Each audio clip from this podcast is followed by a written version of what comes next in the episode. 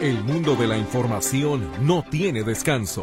Sábado en Metrópoli. Porque el fin de semana también hay noticias.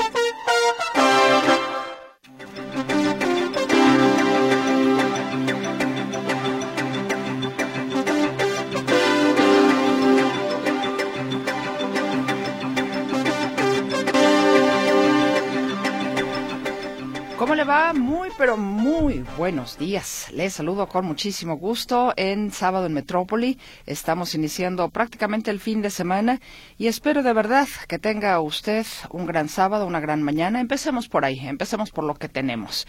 Y pues esto es lo que tenemos esta mañana. Fría, por cierto, abríguese por favor. Ahora sí ya el, el frito se siente que cala hasta los huesos, pero nada que una buena chamarrita no nos ayude a amortiguar. Pues bienvenidos sean todos ustedes a este espacio informativo y qué le parece si vamos iniciando con el resumen en materia nacional. El presidente López Obrador asegura que no ha dado línea a los legisladores para elegir a alguien en particular de la terna que envió para ocupar la vacante de Arturo Saldívar en la Suprema Corte la simulación de decir, ahí te va la terna, pero quien considero, ¿no? Más conveniente es esta compañera o este compañero. No, no, cualquiera. Y que lo decidan quienes corresponden. En otro tema, el Ejecutivo Federal asegura que la captura del Nini es muestra de que su administración no tiene lazos de complicidad con criminales. No existe protección ni a la delincuencia organizada ni a la delincuencia de cuello blanco. Nosotros representamos al pueblo de México. Por su parte, el secretario de la Defensa Nacional presume que la detención del Nini fue resultado de una larga labor de inteligencia. De este seguimiento se hace una nueva operación donde también logra evadirse y finalmente tuvimos el resultado que se informó, la detención. La Comisión de Quejas y Denuncias del INE declara improcedentes seis de siete solicitudes de sanción por actos de precampaña en contra de los presidenciables Claudia Sheinbaum, Xochitl Galvez y Samuel García. La Secretaría de Salud confirma que llegaron al país 592 mil dosis de la vacuna anti-COVID Sputnik B. En noticias internacionales, más de tres docenas de prisioneros palestinos regresaron a sus hogares este viernes y recibieron bienvenida de héroes en la Cisjordania ocupada, luego de su liberación de prisiones israelíes como parte de un acuerdo de alto al fuego entre Israel y Hamas. Por otra parte, 14 rehenes secuestrados por Hamas en Gaza serán liberados este sábado a cambio de 42 prisioneros palestinos en el segundo día de canje como parte de este acuerdo entre Israel y el movimiento terrorista palestino. El gobierno de Francia envió 40 bomberos especialistas en el combate a incendios forestales con destino al departamento de Santa Cruz, una de las zonas más afectadas por las llamas en la Amazonía boliviana. Colombia conmemoró este 24 de noviembre siete años del acuerdo de paz con las FARC, mientras la paz total sufre reveses y la implementación de lo pactado en 2016 no se ha logrado del todo. Por cierto, también en Colombia, el gobierno de ese país y la guerrilla del Ejército de Liberación Nacional se reunirán en la Ciudad de México a partir del próximo 30 de noviembre para tratar de superar la crisis que viven las negociaciones de paz por el secuestro del padre del futbolista, Luis Díaz. La Organización Mundial de la Salud expresó inquietud por el aumento de enfermedades respiratorias en China y pidió a la población tomar medidas de protección, según un comunicado publicado en la red social X. Se conmemora el Día Internacional de la Eliminación de la Violencia contra la Mujer. Por cierto, cientos de mujeres marcharon por el centro de Santiago de Chile al grito de Ni un paso atrás para exigir más medidas contra la violencia machista y mayor compromiso ciudadano contra esa lacra. Nos vamos con las notas locales. Aumentan las quejas por la suspensión de agua potable en colonias de Guadalajara, Tlaquepaque y Zapopan. El corte inició el pasado lunes y no se ha reanudado el servicio. En Guadalajara, las corridas de toros quedan suspendidas temporalmente. Grupos ambientalistas obtuvieron una suspensión provisional dentro de un juicio de amparo que prohíbe la realización de estos eventos en el municipio. La autoridad federal hace su trabajo y nos notifica el día de ayer sobre esta medida cautelar. Nosotros como ayuntamiento tendremos que acatar lo que la autoridad nos instruya. La Feria Internacional del Libro de Guadalajara arranca actividades este sábado con la expectativa de superar los 800 mil visitantes. Este año la Unión Europea es la invitada de honor. La Unión Europea como invitado de honor este año son 27 naciones las que van a arribar o las que ya llegaron a la ciudad para eh, compartirnos su cultura, sus escritores, su música, su gastronomía. Los nuevos títulos de la Universidad de Guadalajara contienen candados de seguridad que los hacen infalsificables, sostiene el rector general Ricardo Villanueva. Tiene eh, muchísimos candados de seguridad, el, título que, que están foliados, están numerados reportan aumento en denuncias de fraudes que involucran a notarías. Es muy importante que la ciudadanía entienda que los notarios no pedimos dinero y menos a una tienda de conveniencia y que siempre que, les pidan dinero confirmen la fuente. El gobierno de Jalisco ofrecerá una disculpa pública por el feminicidio de Alondra Guadalupe González Arias. Aquí estamos con usted entonces para llevarle la información de este sábado, para que pasemos una buena mañana juntos. Ojalá de verdad que así sea. Todo el equipo aquí le esperamos con sus comentarios, con sus puntos de vista, con sus participaciones que recibe en el caso específico de las líneas convencionales mi compañera Luz Balvaneda, quien le saluda esta mañana, ya está de hecho ya muy activa desde hace ratito que usted ya amablemente empezó a marcarnos y los números se los recuerdo con muchísimo gusto. 33 38 13 15 15 33 38 13 14 21. Nuestro WhatsApp y Telegram también están a su disposición en el 33 22 23 27 38. Mi compañero Luis Durán le saluda esta mañana en el control de audio y ante este micrófono con el gusto de siempre su servidora Mercedes Altamirano. Y bueno, pues sí, ¿qué tenemos para usted esta mañana? Si leo, la libro. Hoy, ¿qué libro? Pues mire, tenemos para usted una novela en esta ocasión de una joven periodista y escritora mexicana.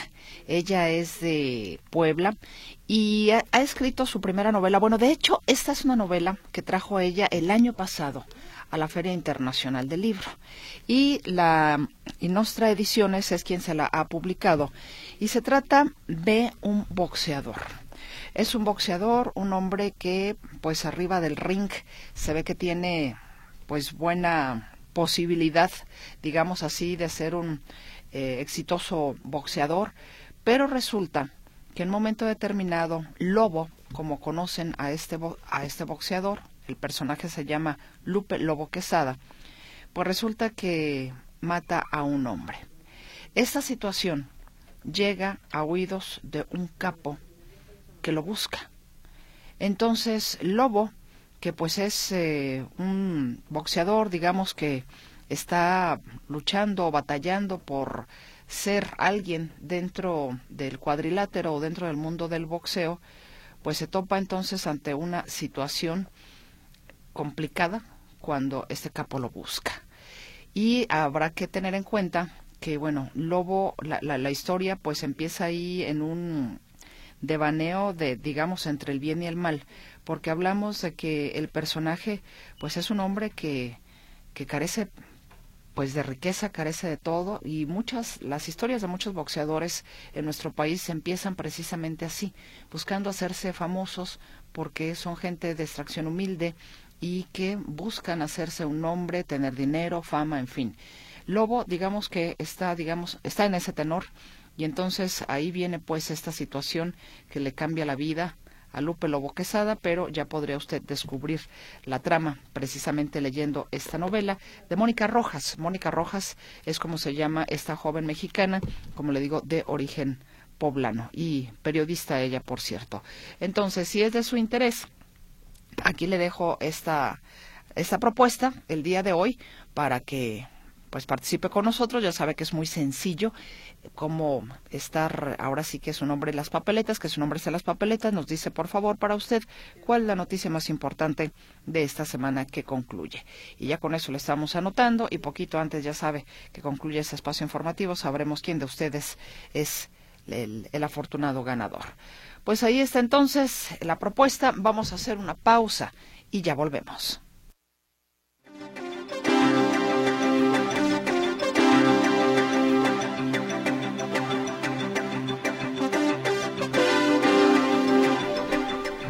Aquí está la propuesta de esta mañana, Lobo, de la periodista y escritora mexicana Mónica Rojas. La historia de un boxeador que en un momento determinado mata a alguien, su crimen llega a oídos de un capo y Lobo, que carece de todo, en un momento determinado se siente muy tentado o se siente tentado pues a participar de algunas cosas, de hacerse famoso, de hacerse rico, pero sin embargo, pues no todo es dinero en la vida. Así es de que es la lucha, no solamente en el ring, sino también en la vida de este personaje, Lupe Lobo Quesada. Aquí lo tengo entonces para ustedes, la propuesta de esta mañana, esta novela que nos hace llegar nuestra ediciones. Y me voy hasta la Ciudad de México con mi compañero Arturo García Caudillo, a quien saludo con mucho gusto para comenzar ya a desglosar la información esta mañana. ¿Cómo estás, Arturo? Muy buenos días. ¿Qué tal, Mercedes? ¿Cómo están, amigos? Me da gusto saludarles. Usted dirá, esta noticia nosotros que nos importa, pero bueno, si le damos contexto, a lo mejor sí les parece más interesante. Ayer regresó al Senado de la República, luego de cinco meses de ausencia, el senador Ricardo Monreal. Él, eh, antes de querer ser corcholata o de convertirse en corcholata y finalmente no ser elegido, él era el coordinador de la bancada de Morena en la Cámara Alta y además era presidente de la Junta de Coordinación Política. Si lo vemos de esta forma, él era el hombre más poderoso en el Senado de la República, él tenía todo el, teje y maneje eh, de lo que ocurría en el Senado, él en sus manos se manejaban eh, pues cantidades eh, importantes de dinero, él tenía pues repito prácticamente todo el poder, entonces su regreso después de o en medio más bien de la discusión de la que será la o de la terna de la cual podría salir eh, la nueva ministra de la Suprema Corte de Justicia de la Nación, pues llama mucho la atención porque él eh, había dicho que no iba a regresar, pasara lo que pasara, él ya no iba a regresar y eh, su lugar estaba siendo ocupado por el, el, senador Rojas Díaz Durán, eh, que pues se volvió pues prácticamente antimorenista, a pesar de que estaba dentro de Morena, era pues la, primera oposición la, eh, en, todos los rubros, porque normalmente estaba en desacuerdo con las decisiones que tomaban dentro de Morena. Y actualmente el coordinador de Morena eh, es Eduardo Ramírez, que es eh, pues 100% leal a la 4T, pero que ya pues, su preocupación principal es Chiapas. Él quiere ser gobernador del estado de Chiapas y pues él va a dejar la coordinación precisamente por eso, porque ya fue eh, ungido por las altas esferas de Morena y sus aliados como el candidato de la de, de este frente que formaron esta coalición juntos haremos historia. Entonces, eh, pues el acuerdo es de entrada que él se va a ir hasta que concluya el actual periodo ordinario de sesiones eh, para comenzar a hacer su campaña eh, a partir del 25 de enero.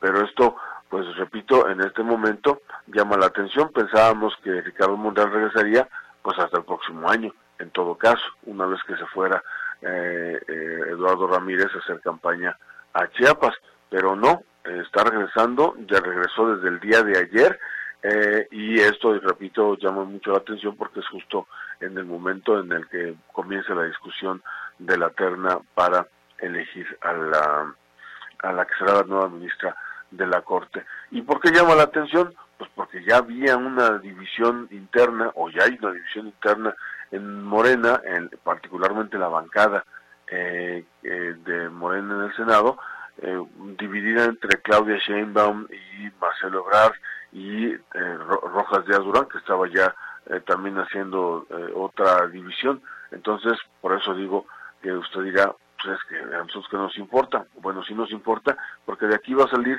un ministro de la Corte para los próximos 15 años y después todas las decisiones que vengan en materia de llegar a acuerdos van a depender de Ricardo Monreal. Y Ricardo Monreal era el mejor aliado que tenía el presidente de la República en el Senado. En el Senado. Y entonces, por eso vamos a escuchar la, por qué fue la decisión eh, de acuerdo a lo que el propio Monreal dice eh, que ocurrió. No, es una decisión personal. Es una decisión que reflexioné con mi esposa, eh, porque soy un hombre muy activo y me gusta mucho mi trabajo, servir al país en condiciones como las que estamos pasando. Eh, y servir a la República me parece una tarea fundamental y decidí asumir la titularidad como propietario de senador y tratar de ayudar. Voy a sumarme como un senador más. En la bancada eh, decidí también apoyar a la doctora Claudia Chainbaum, a quien reconozco que tiene no solo la legitimidad, sino la honestidad de servir al país y de manera prioritaria me dedicaré al Senado, a la tarea legislativa y de acuerdo con la ley a las tareas que me asignen el movimiento al que pertenezco en materia política. Así es de que no distraeré mi función, pero ayudaré. Ayudaré este, a que el movimiento continúe profundizando el proceso de transformación que vive a partir del 2018. Así es de que siento contento de verlos, de verlas. No había estado aquí desde que me ausenté en junio.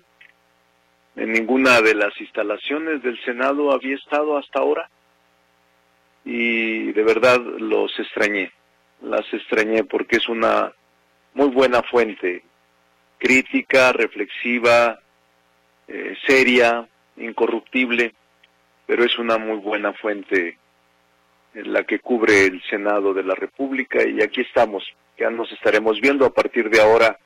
Ya saben ustedes que yo vengo todos los días.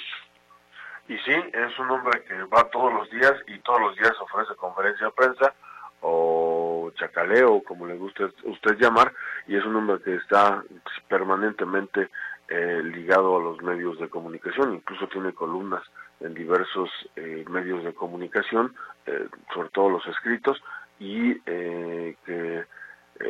mucha presencia, o tiene presencia permanente, repito, ante, ante los medios de comunicación o en los medios de comunicación, y desde ahí va manejando, repito, los hilos del Senado de la República. Ahora tendrá que esperar un poco para eh, tomar las riendas al 100%, porque repito, el acuerdo es que Eduardo Ramírez eh, comience a hacer campaña en enero, que es cuando le toca, en el caso ya una vez eh, eh se den las reglas de Chiapas, se confirmen las reglas de Chiapas, a partir de enero estará iniciando campaña como candidato a gobernador por la coalición Juntos Haremos Historia y entonces ya eh, los propios senadores elegirán quién quedará al frente. Pero pues sabemos que estas decisiones normalmente vienen de Palacio Nacional y por eso es que lo están regresando a Ricardo Monreal. Mi reporte, buenos días. Pues sí, los famosos consensos, ¿no, Arturo? Sí, él es, eh, eh, él durante los cinco años o cuatro, ah, cinco años, porque hay que recordar que el Congreso inicia antes que la presidencia, el Congreso eh, tomaron sus sus lugares a partir de el mes del primero de septiembre del 2018 y entonces ya llevaba cinco años eh, manejando los consensos en el Senado. Es un hombre que eh, normalmente sabe eh, por dónde entrarle a todas las bancadas y aún siendo de oposición, él eh, si decía esto tiene que ser de una forma, pues por esa forma se iban. Cuando lo ponían aprietos a Morena era cuando Monreal decía esto es inconstitucional, esto es en contra de la ley y aunque mi, mi bancada vote de una forma, la forma que pide el presidente, pues yo voy a votar de otra. Y en más de una ocasión así votó en contra eh, de la propia bancada de Morena. Ese es el riesgo que corre el presidente López Obrador o que corre el movimiento de la Cuarta Transformación, que mm, una vez más Ricardo Monreal comience a actuar como venía actuando antes de convertirse en corcholata. Estaremos atentos entonces, Arturo, y como siempre te agradezco enormemente la información. Espero que tengas un estupendo fin de semana. Mm, sí, un, frío, un fresco fin de semana, porque acá andamos a 8 grados, imagínate. Ah, qué buena. A ver, espérame, ¿cómo andamos nosotros ahorita? Te digo, nomás para presumirte también, pues. Sí, por ahí de los 10 deben andar. No, andamos en 6. Ah, mira. Según el termómetro andamos en 6 en este en este instante. Con razón sentí tanto frío.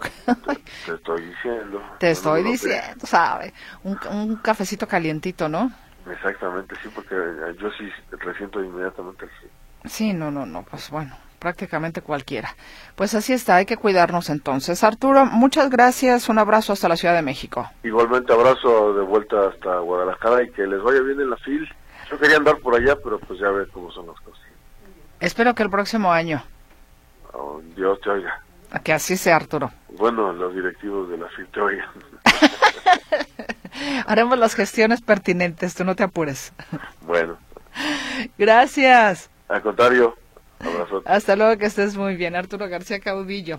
Efectivamente, hoy empieza la FIL y lo invitamos el equipo de Radio Metrópoli y la estación de las noticias a que nos haga favor de sintonizarnos a las seis de la tarde para escuchar qué pasa en la FIL. Le estaremos llevando todas las incidencias. Hoy es la inauguración. Vamos a ver qué tal la inauguración, que por lo regular siempre las inauguraciones de la Feria Internacional del Libro tienen mucho corte político. Con la muerte de Raúl Padilla, fundador de este espacio, pues veremos qué cariz toma, ¿no? Veremos entonces cómo se desarrolla esta inauguración que siempre pues es muy esperada por eh, los invitados especiales que vienen, en fin, el inicio de la FIL, el, en el inicio de la Feria Internacional del Libro y como le digo, nosotros estaremos transmitiendo los nueve días que dura la FIL desde Expo Guadalajara, seis a siete de la tarde, que pasa en la FIL, lo esperamos todo el equipo. Y bueno, hablando de, ya para seguir un poco con el tenor de los temas eh, de la cuestión electoral, le comento que en sesión del Pleno del Ayuntamiento de Zapopan se aprobó la licencia del presidente municipal Juan José Frangé, quien buscará la reelección en el próximo proceso electoral de 2024. La licencia está autorizada hasta el próximo 3 de enero. Frangé iniciará su precampaña con un evento el domingo en la Plaza de Atemajac del Valle. Los ediles aprobaron por unanimidad que la suplencia quede a cargo del actual regidor y síndico municipal Rodrigo Escoto Leal. Rodrigo Escoto Leal es entonces el, eh, el presidente municipal interino. Originalmente el alcalde, usted recordará que había señalado que pediría licencia desde la semana pasada, pero decidió postergar la salida hasta el inicio de los procesos de precampaña. Y en otras cosas, el, nosotros la informábamos a usted el día de antier que el Pleno de la Suprema Corte de Justicia de la Nación declaró válida la reforma electoral presentada por el gobernador del Estado, Enrique Alfaro, donde define el esquema de reparto para candidaturas de mujeres y hombres a presidencias municipales. Los ministros dejaron sin efecto las impugnaciones donde se reclamaba que a partidos locales se les obligaba a postular mujeres de manera alternada en la candidatura a la gobernatura pero no a los partidos políticos nacionales. Esta situación, esa determinación de la Corte, de la Suprema Corte, de validar esta reforma electoral paritaria propuesta por el gobernador de Jalisco, hizo que eh, reaccionara la diputada local de Agamos, Mara Robles. Ella lamentó la decisión del máximo tribunal. Señaló que solo la ministra Margarita Ríos Farjat consideró que había vacíos legales y ambigüedades en la reforma aprobada por el Congreso de Jalisco en julio pasado, por lo que afirmó que es un retroceso para la paridad de género. Advirtió que la única solución para que haya paridad de género será que haya mayoría de mujeres en la Cámara de Diputados y el Congreso de Jalisco para impulsar más reformas en la materia. Y ya que estamos con estos temas de, eh, electorales, déjeme decirle que una parte también importante, sin duda, es el de la seguridad. Es por eso que ya se ajustan los últimos detalles de los protocolos que permitirán garantizar la seguridad de los candidatos en el proceso electoral que ya inició en Jalisco y el próximo lunes se darán los primeros acuerdos. Así lo indicó el gobernador Enrique Alfaro al destacar las reuniones que tuvo la semana pasada en la Secretaría de Gobernación. Se están ya ajustando los últimos detalles de los protocolos que nos van a permitir eh, garantizar la seguridad de quienes van a ir a pedir el voto los calicienses, garantizar eh, la seguridad del proceso electoral en general. Lo vamos a hacer de manera coordinada Federación y Estado y municipios. Eh, y yo espero que el lunes ya se den los primeros pasos para establecer comunicación con las y los candidatos, establecer un mecanismo de coordinación en esa agenda. Eso fue lo que señaló el eh, gobernador Enrique Alfaro en torno a la seguridad o los protocolos de seguridad para los candidatos en Jalisco. Y ya que hablábamos también de la FIL, por cierto, el mandatario informó que no va a asistir a la inauguración de la FIL que inicia el día de hoy. En su lugar va a acudir el secretario de Gobierno. Pues de alguna manera no extraña porque en realidad pues la relación entre el gobernador y la Universidad de Guadalajara no es de lo mejor, definitivamente. Vámonos a la pausa comercial y ya volvemos.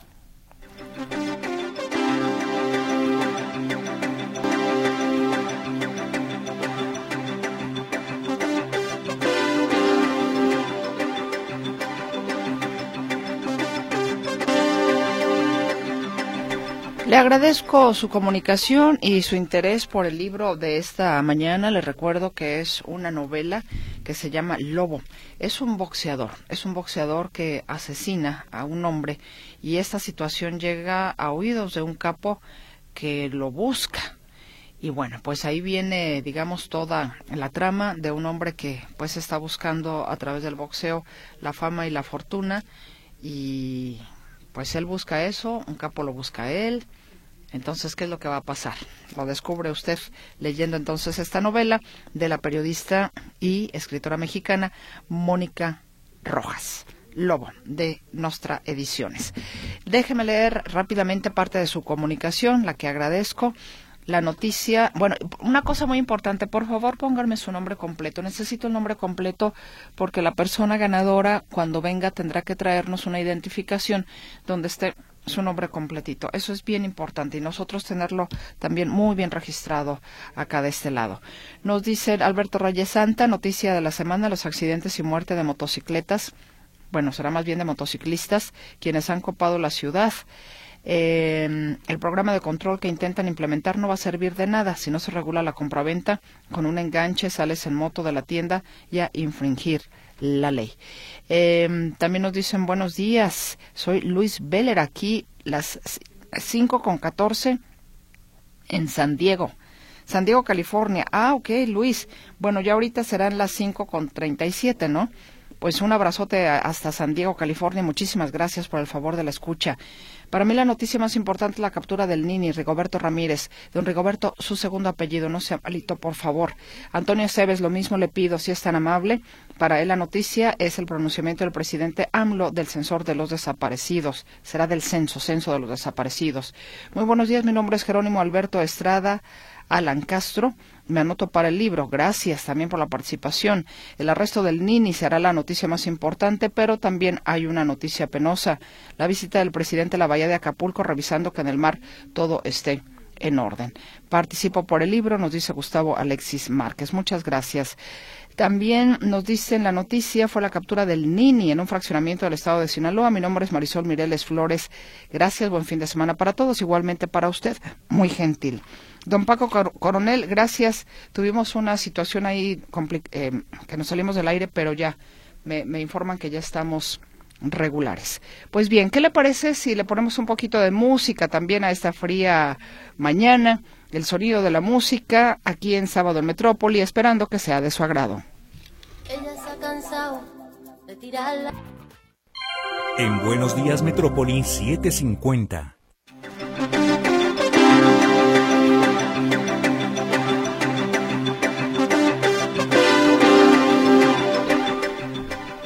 Gracias por sus mensajes, gracias por su interés en la novela del día de hoy, Lobo, de Mónica Rojas, de Nostra Ediciones. Leo más de su participación. Alma Ruiz nos dice que lamentable la situación de México con este presidente inepto y derrochador.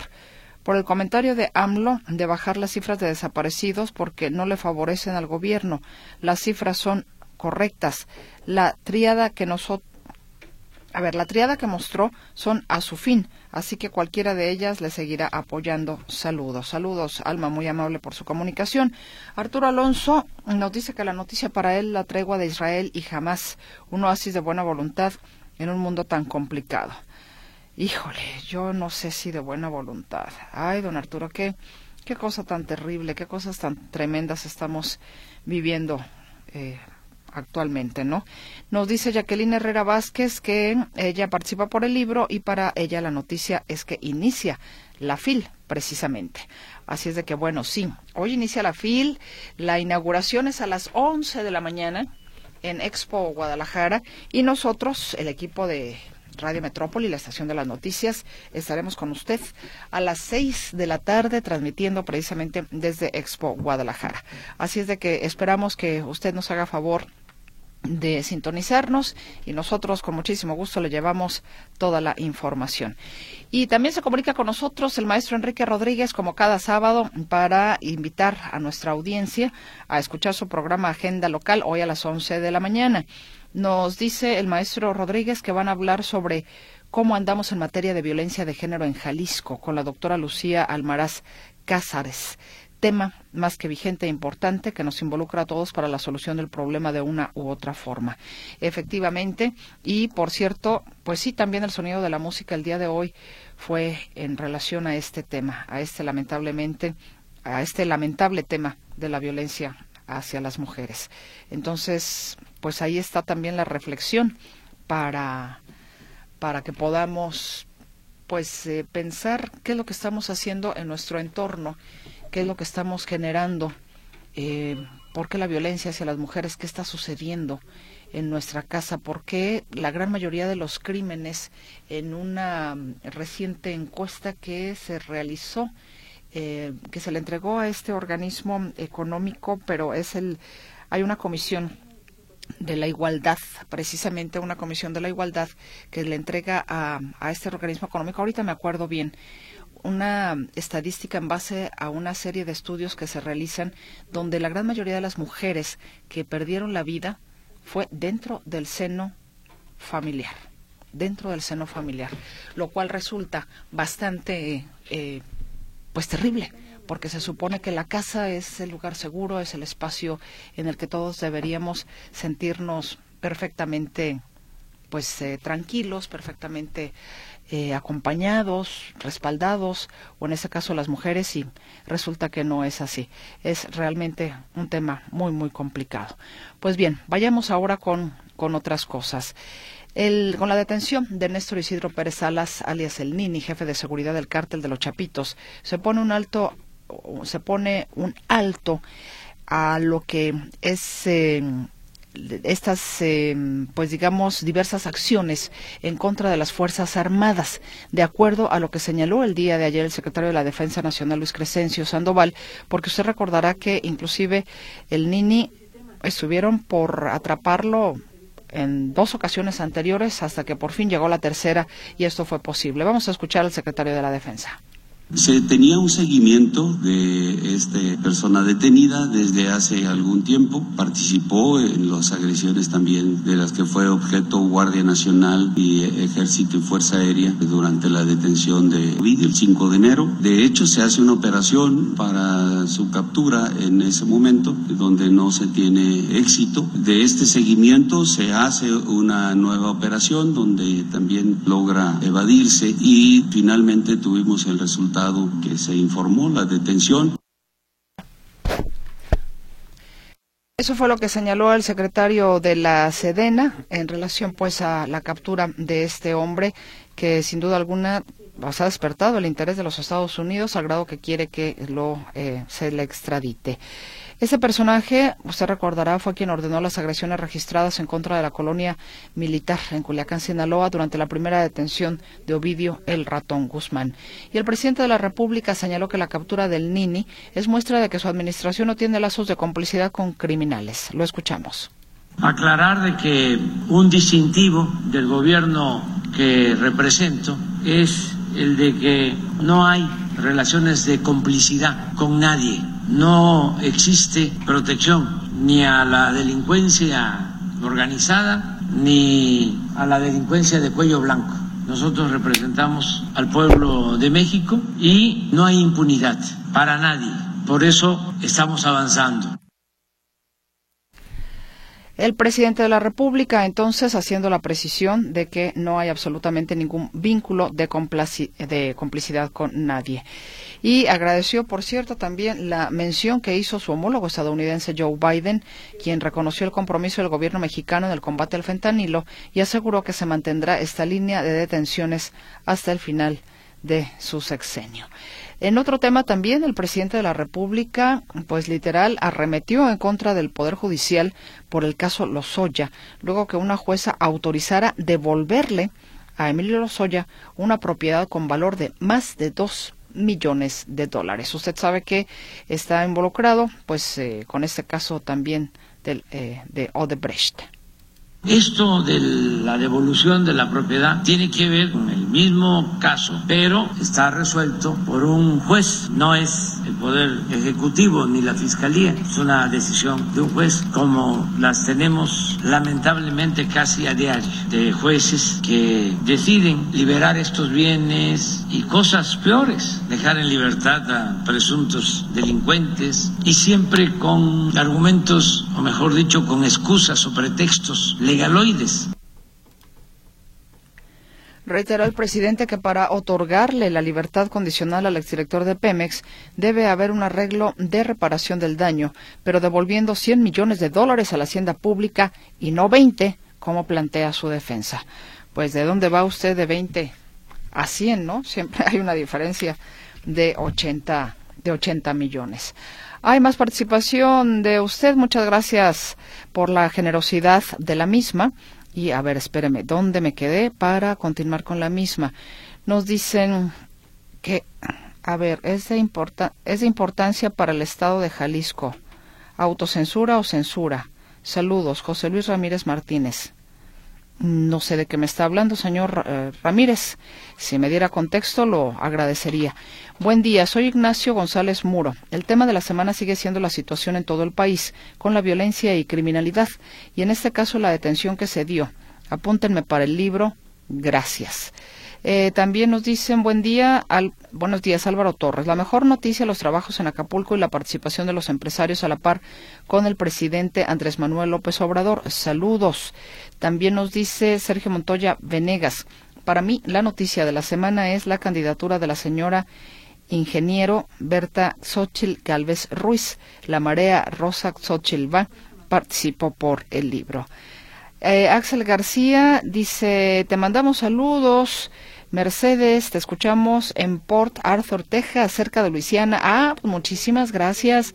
Han salido muchos paisanos eh, esta mañana escuchándonos allá en Estados Unidos, muy gentiles, muy amables. Les mandamos un fuerte abrazo. ¿Cómo está el clima por allá? ¿Ya empezó a nevar? Eh, o, cómo está. Acá está haciendo frío. Y luego ya ve que dicen que, que somos muy chillones, que tenemos 10 grados y ¡ah! Ya, estamos congelándonos. Bueno, pues a eso estamos acostumbrados. Para nosotros 10 ya es como estar metidos en la nieve. Bueno, seguiremos con más eh, contenido, por supuesto, y anotándole para el libro del día de hoy. Eh, después del noticiero Notisistema de las 8 de la mañana, regresamos con usted aquí a sábado en Metrópoli. Gracias por estarnos sintonizando.